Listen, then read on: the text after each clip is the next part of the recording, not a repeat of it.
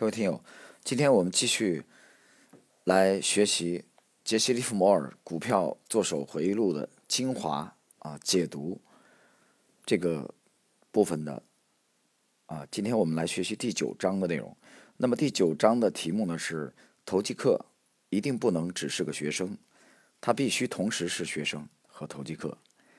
其实第九章呢，大家呃通读一遍以后呢，其实你发现利弗摩尔先这个拉里·利文斯顿呢，主要是围绕一只股票的重点的操作，呃来展开的。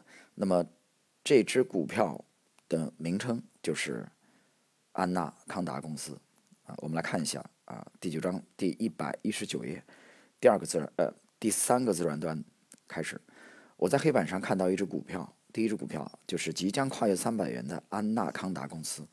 这只股票顺利的往上走，显然有一个大力做多的集团在后面支撑。根据一个历史悠久的交易理论，一只股票首次突破一百、两百或三百时，股价不会在整数关口停住，而是会涨上一大段。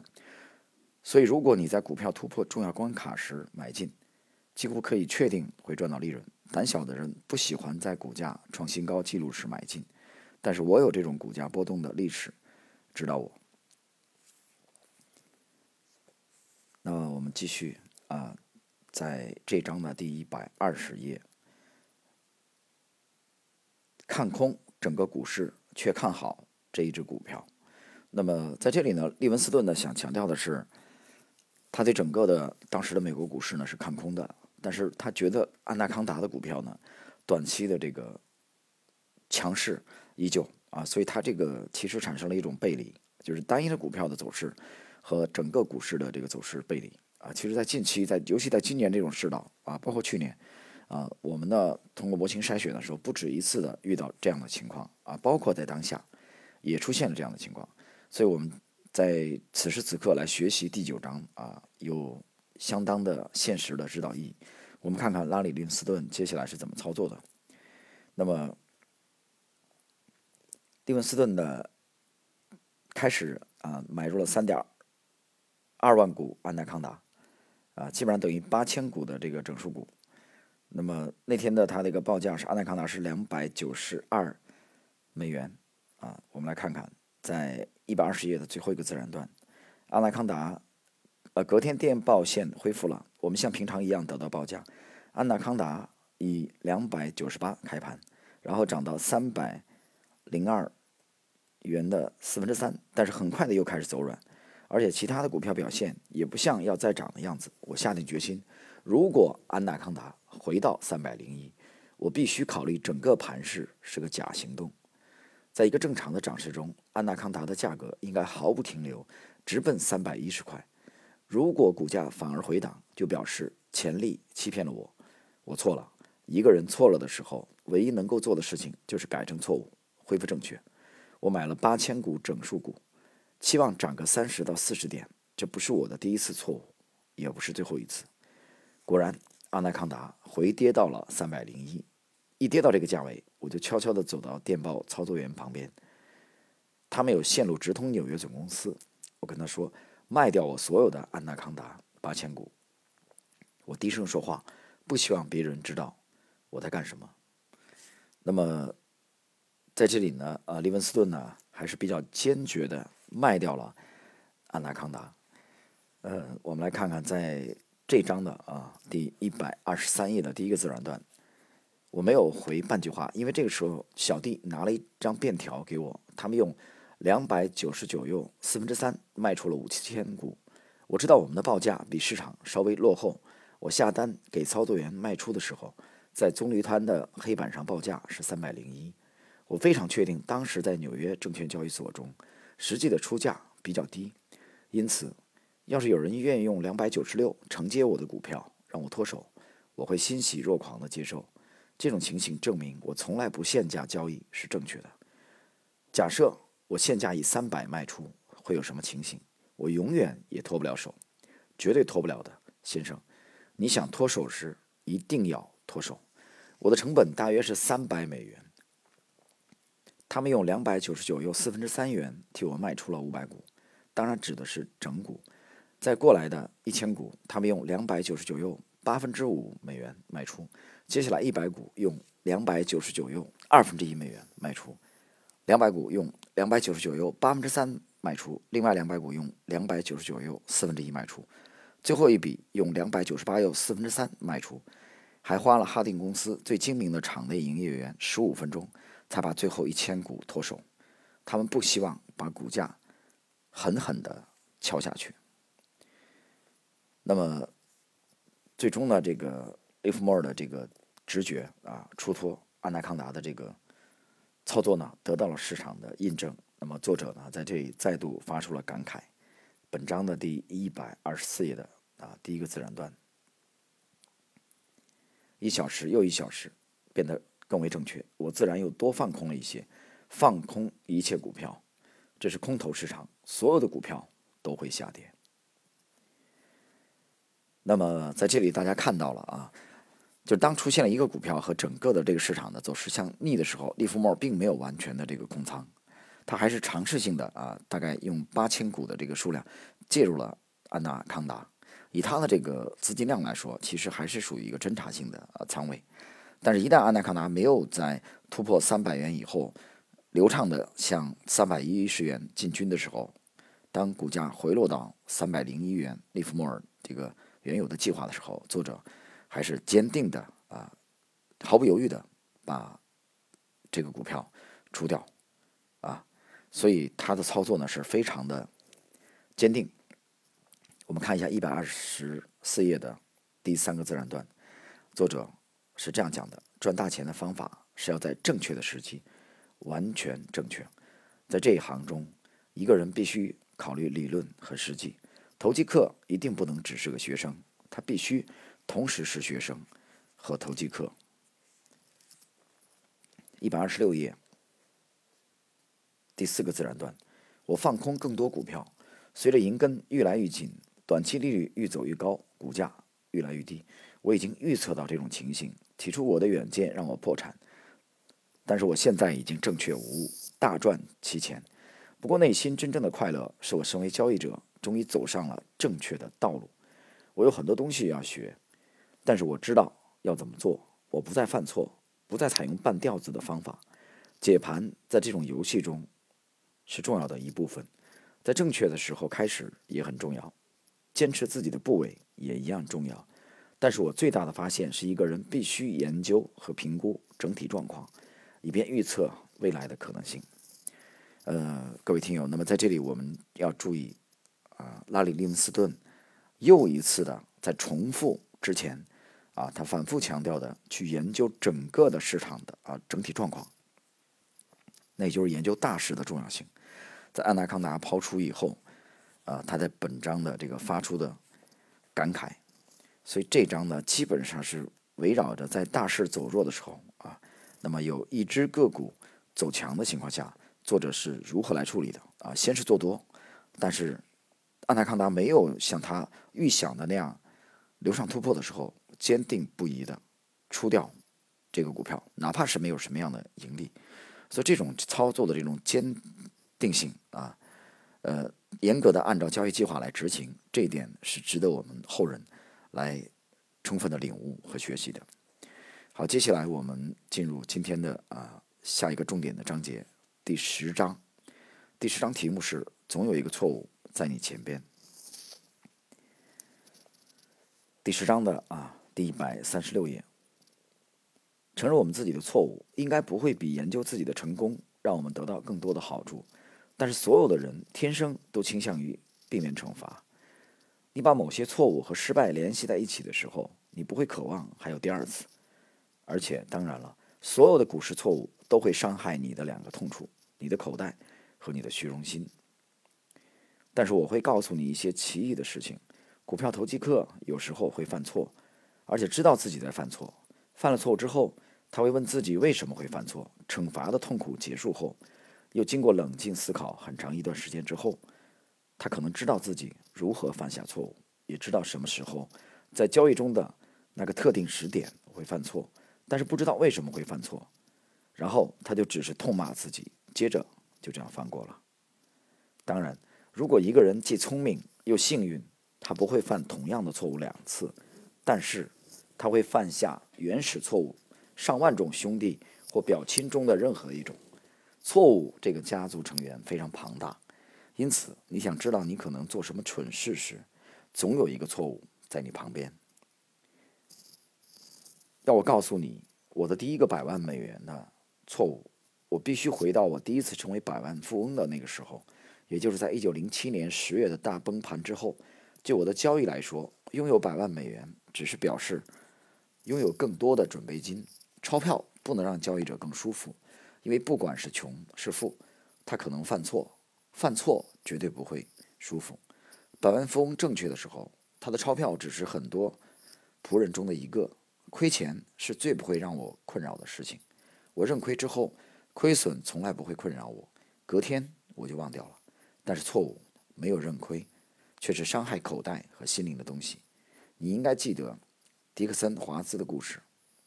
他说有一个人紧张之至，因此朋友问他到底怎么回事。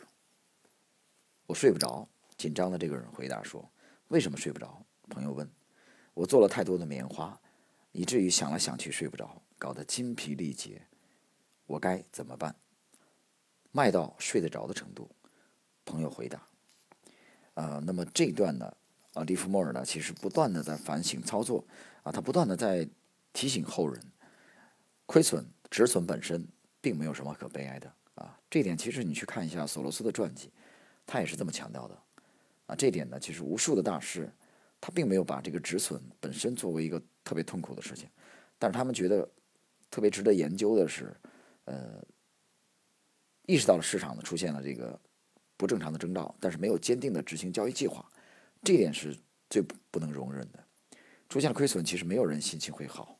但是呢，这些大师们也都明白，亏损其实就类似于啊我们的这生活中的这个啊给家电的这个保险丝一样啊，有了保险丝的这个保护，你的家电啊、你的冰箱啊、你的空调、你家里的这些电器啊，才不会出现大的问题。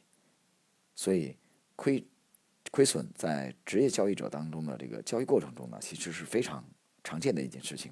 这个本身并没有什么可值得很非常懊悔的地方，但是没有执行交易纪律，这个反倒是我们要要值得非常警惕的事情。我们继续看第十章的第一百三十九页，你注意市场，也就是注意大盘所记录的价格走势，心中有一个目标，要决定方向。也就是决定价格趋势。我们知道价格会根据所遇到的阻力上涨或下跌。为了便于解释，我们说价格像所有其他的事情一样，会沿着抵抗力最小的路线进行。价格会走最容易走的路。因此，如果上涨的阻力比下跌的阻力小，价格就会上涨；反之亦然。呃，这里我们要讲，这是本书当中拉里·利文斯顿第一次啊提到了。价格会沿着抵抗阻力最小的这个路线进行，那么实际上它也是为了呃强调它操作系统当中的一个鲜明的特点啊，就是这个最小阻力线。好，我们来看后续的内容。下一个自然段，市场适度展开后，谁都不应该不知道它是多头市场或是空头市场。对于拥有开放的心灵和理智、眼光清晰的人来说，趋势很明显；对于投机客来说，拿自己看到的事实。硬套在自己的理论上，绝对不聪明。这种人知道或应该知道，当时是多头还是空头市场。如果他知道这一点，他就知道应该买进还是卖出。因此，在行动一开始，一个人所需要知道的就是应该买进还是卖出。那么，利文斯顿呢，继续来讲解他的这个操作系统。我们继续来看第一百四十页本章。的第一个自然段，因此要决定的事情是做交易时阻力最小的投机路线。他应该等待的是这种路线自行确定的时刻，因为这就他就是他开始忙碌的信号。呃，这里啊，利弗莫尔已经讲了，那么最小阻力线被突破，那么就是他开始忙碌的时刻。实际上也就是意味着最小阻力线被突破，那么他。开始进场交易，大家有没有听清楚这一点？啊，这是它整个操作系统的其中的一个特点。我们继续来这个第一百四十页的最后一个自然段。我的经验是，意外事件总是顺从我的市场方向，也就是突发或无法预见的事件总是协助我做的市场方向。我告诉过你，我在萨拉托加发生的联合太平洋铁路事件，你还记得吗？哦，我做多是因为我发现阻力最小的路线是上涨，我应该坚持做多，而不是我的经纪商告诉我说内部人士正在抛售股票。公司董事心里想什么没有任何差别，反正这一点也不是我能够知道的事情。接着就发生配股比率突然提高，股价大涨三十块钱的事情。一百六十四元的股价看来非常高，但是就像我以前告诉你的一样，股价绝对不会高到不能买进，或是低到不能卖出。价格本身跟我确定阻力最小路线的事情无关。如果你照我说的方法交易，你会发现在实际状况中，股市收盘和隔天开盘之间的发生的任何重要消息，通常都配合阻力最小的路线。在消息发布前，情势已经确立。在多头市场中，利空消息会被人忽视，利多的消息会被人夸大，反之亦然。这次世界大战爆发前，股市处在非常疲软的情况中。接着，德国宣布无限制潜艇战政策。我当时放空五十万股，不是因为我知道会发布这个消息，而是因为我沿着最阻力最小的路线操作。就我的操作而言，德国的宣布好比晴天霹雳。我当时当然利用这种情况，当天就回补所有空头部位。我说你只需要看盘，确立你的关卡，只要你决定阻力最小的路线后，就准备沿着这条线路交易。听来似乎很容易。但是在实际状况中，一个人必须小心防备很多事情，最重要的是小心他自己，也就是说小心人性。这就是为什么我说正确的人总有两个力量：基本情势和错误的人在帮助他。在多头市场中，利空因素总是被人忽视，这就是人性。可是大家却对这一点表示震惊。第一百四十二页的第二个自然段。一个人在商品期货市场操作时，一定不能让固定的意见左右，他必须拥有开放的心灵和弹性。那么，在这段内容当中啊，利弗莫尔呢，他继续的在讲解啊，他的依据最小阻力线展开交易的呃这个特点，这个系统特点。同时呢，他还强调了呃，在股市的收盘和隔日开盘之间发生的任何重要的消息，通常都是配合阻力最小的路线。这个呢，说老实话，在本书出版的一九二三年来说，呃，大家可以去复盘啊，当时的世界的这个股坛的情况。就我对利弗莫尔的研究而言，我认为这他这是他理论的一个首创，就是其实到底是价格啊，这个在先反映新闻，或者说新闻来刺激价格，这个就像。基本分析和技术分析孰优孰劣一样啊，喋喋不休，从来就没有这个一个定论，都是在争执。但是我看到我身边的许许多多的交易者，他们更是更多的认为是新闻刺激价格，是这样的。所以你会看到啊，包括我之前啊这个服务的这家上市公司，我讲了之前有一专门的研究的部门，这个研究的部门的众多的研究员。啊，我看过他们的这个研报，啊，包括他们的交易的这个呃模式，这其中我能看到的百分之九十五以上的百分之九十以上的人都是根据当天的这个新闻啊，但这两年有一个新词儿啊，中国的这个投资投资界啊，证券界叫什么叫舆情，舆论的舆啊，情况的情啊，其实就是新闻啊，事件的刺激。我举个例子啊，那么在比如明天周一交易之前。那么在今天，或者说从周五到现在这两天周末有什么重要的事件啊？国内外有什么重要的事件？那这些事件有可能对周一的股价啊产生什么样短期的刺激？这个是全中国的，可以说绝大部分的这个交易者啊都非常感兴趣的。那我之前的这些同事们也是依据这个模式来进行交易股票的。就除了这个之外，你几乎找不出它有别的这个依据了。那这种其实就是一种纯短线的这种来博第二天涨跌的，啊，来博周一或者周二，至多周二啊，我觉得不得了了，来博这个股价的涨跌。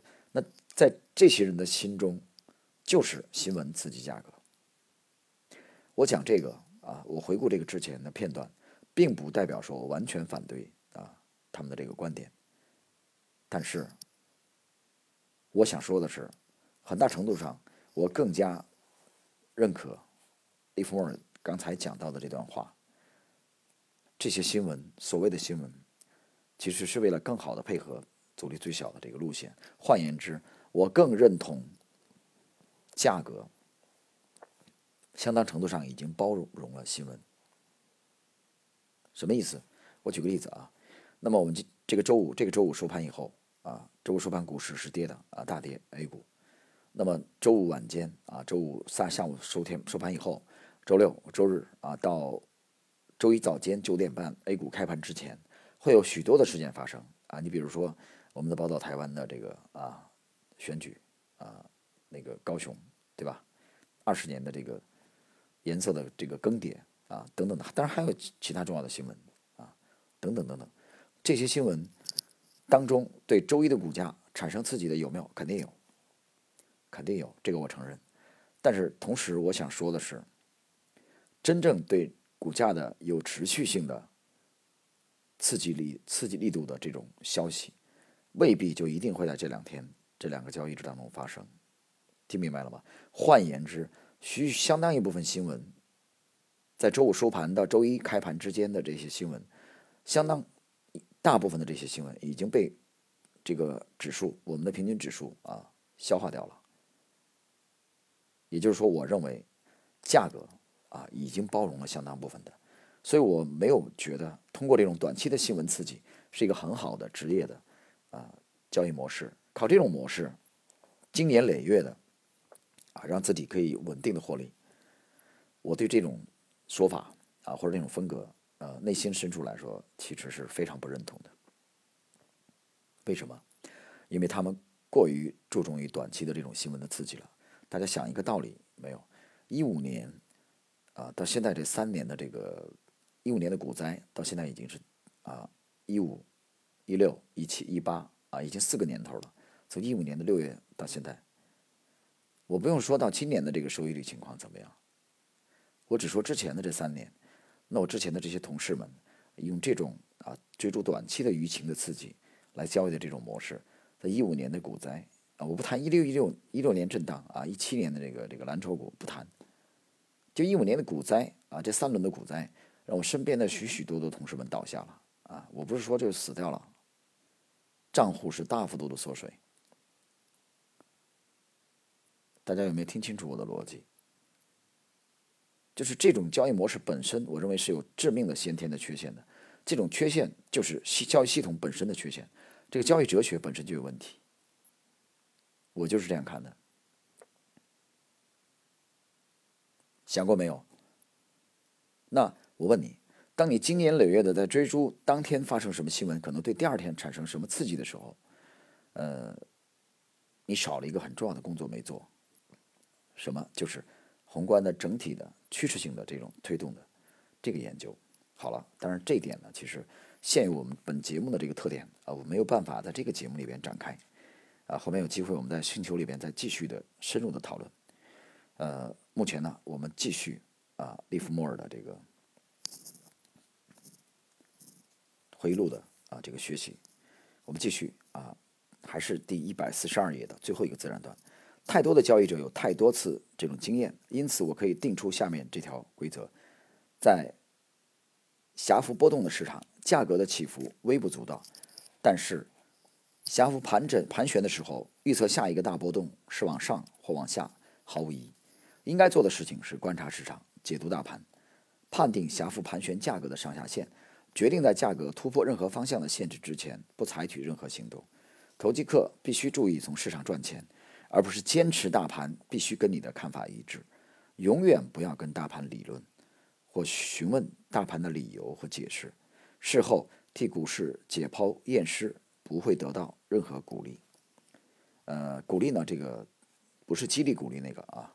就是他的意思是得到好处的意思，呃，利弗莫尔这里强调的是，在价格整理的区间的时候，没有明显选择方向的时候，不要急于的进场交易，无论是做多还是做空，不要实现预测，让市场本身告诉我们应该怎么做。还有就是，不要与大盘争论，啊。那么，其实也就是想说向市场屈服，啊，无穷的这个无限制的无条件的服务式的这个认定市场是权威性，这点和查尔斯道的这个理论是相类似的啊，其实是相类似的。我们再看啊，本章的第一百四十四页。我刚才告诉你的话，说明了我的交易系统的精华。这个系统是以研究盘势为基础，我只是去了解价格最可能移动的方向。我也用额外的测试检讨我自己的交易，以便决定重要的心理时刻。在我开始操作之后，我是用观察价格行为的方式来做这一点。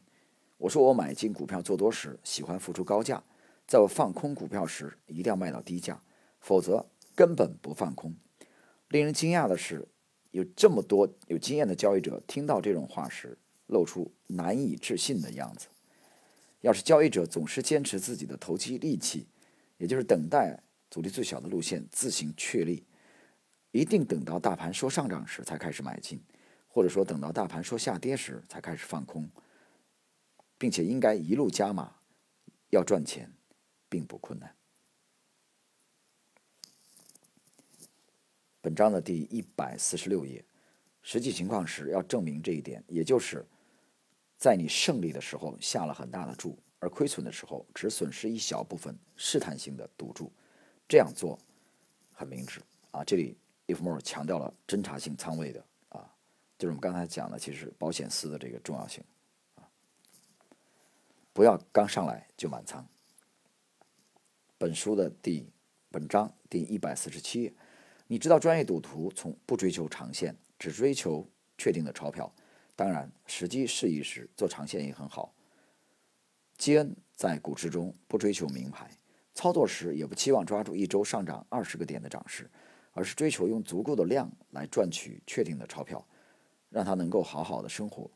我在华尔街遇到成千上万的外人，基恩是唯一把股票投机。看成是只是牌九或是轮盘赌一样的机会游戏，不过他却头脑清醒，能够坚持一种相当健全的赌博方法。嗯，说老实话，各位，当我每次读到这里的时候，我认为这里再次作者出现了矛盾。什么矛盾啊？我不知道你有没有认真的去听和读这一段啊？这段是发生在第十章的第一百四十七页的第二个自然段，这里边。利弗莫尔强调的是，赌徒不追求长线啊，只追求确定的钞票。但这个呢，跟他之前强调的啊，大的这个波动才能产生大的利润，其实是矛盾的。大家有没有听到？这里面刚刚谈到的这个詹姆斯·基恩，我在之前的节目曾经提过，不止一次的提过。这个是呃，摩根斯坦利的这个著名的御用的操盘手啊。对这个人的研究，在近几年啊，我已经开始了。这个人的操作对杰西·利弗莫尔产生了非常大的影响，所以这里边呢，利弗莫尔又用这个詹姆斯·基恩啊来做比喻。好，我们继续第十章的一百四十八页的第三个自然段：投机客的主要敌人总是从内心出现，人性跟希望和恐惧无法分开。在投机时，如果市场背离你，你希望每天都是最后一天。市场照你的意思走时，你害怕明天会把你所有的利润拿走，因此你退出，退得太快了，害怕使你赚不到应赚的那么多钱。成功的交易者必须克服这两个根深蒂固的本能。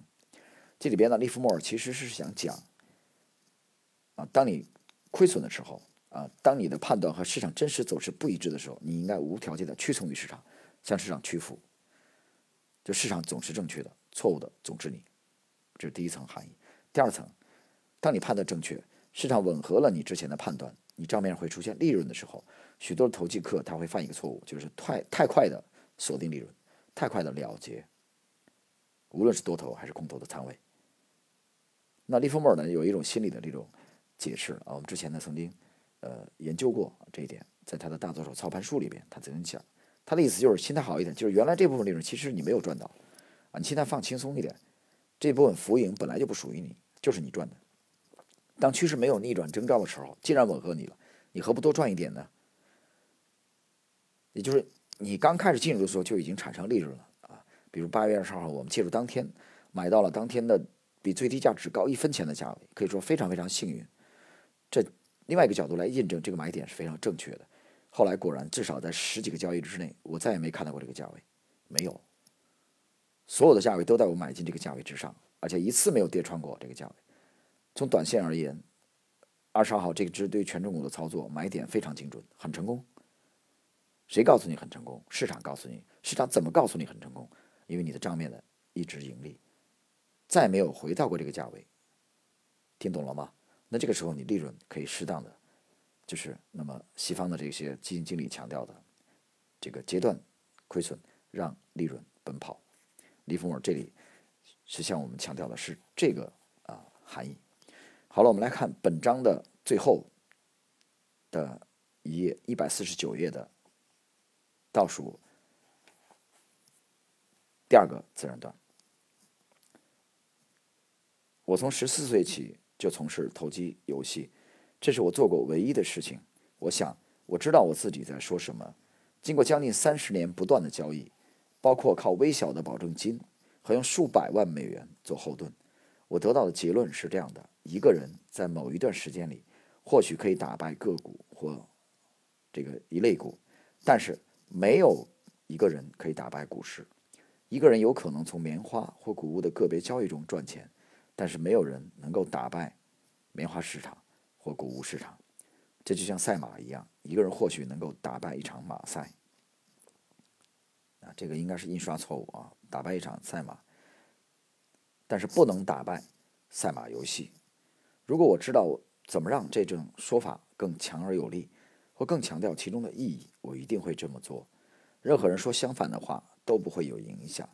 我说这些话不容置疑时，我知道自己这种说法正确无误。好了，朋友们，那么今天我们这个重点学习的是。股票作手回忆录的第九章啊和第十章的内容，那么今天呢我们就暂时到这里，在下一期呢我们开始学习第十一章的内容。十一章的内容的标题是关心把事情做得正确，而不是关心赚钱。好了，朋友们，今天我们就到这里，下期啊我们继续学习。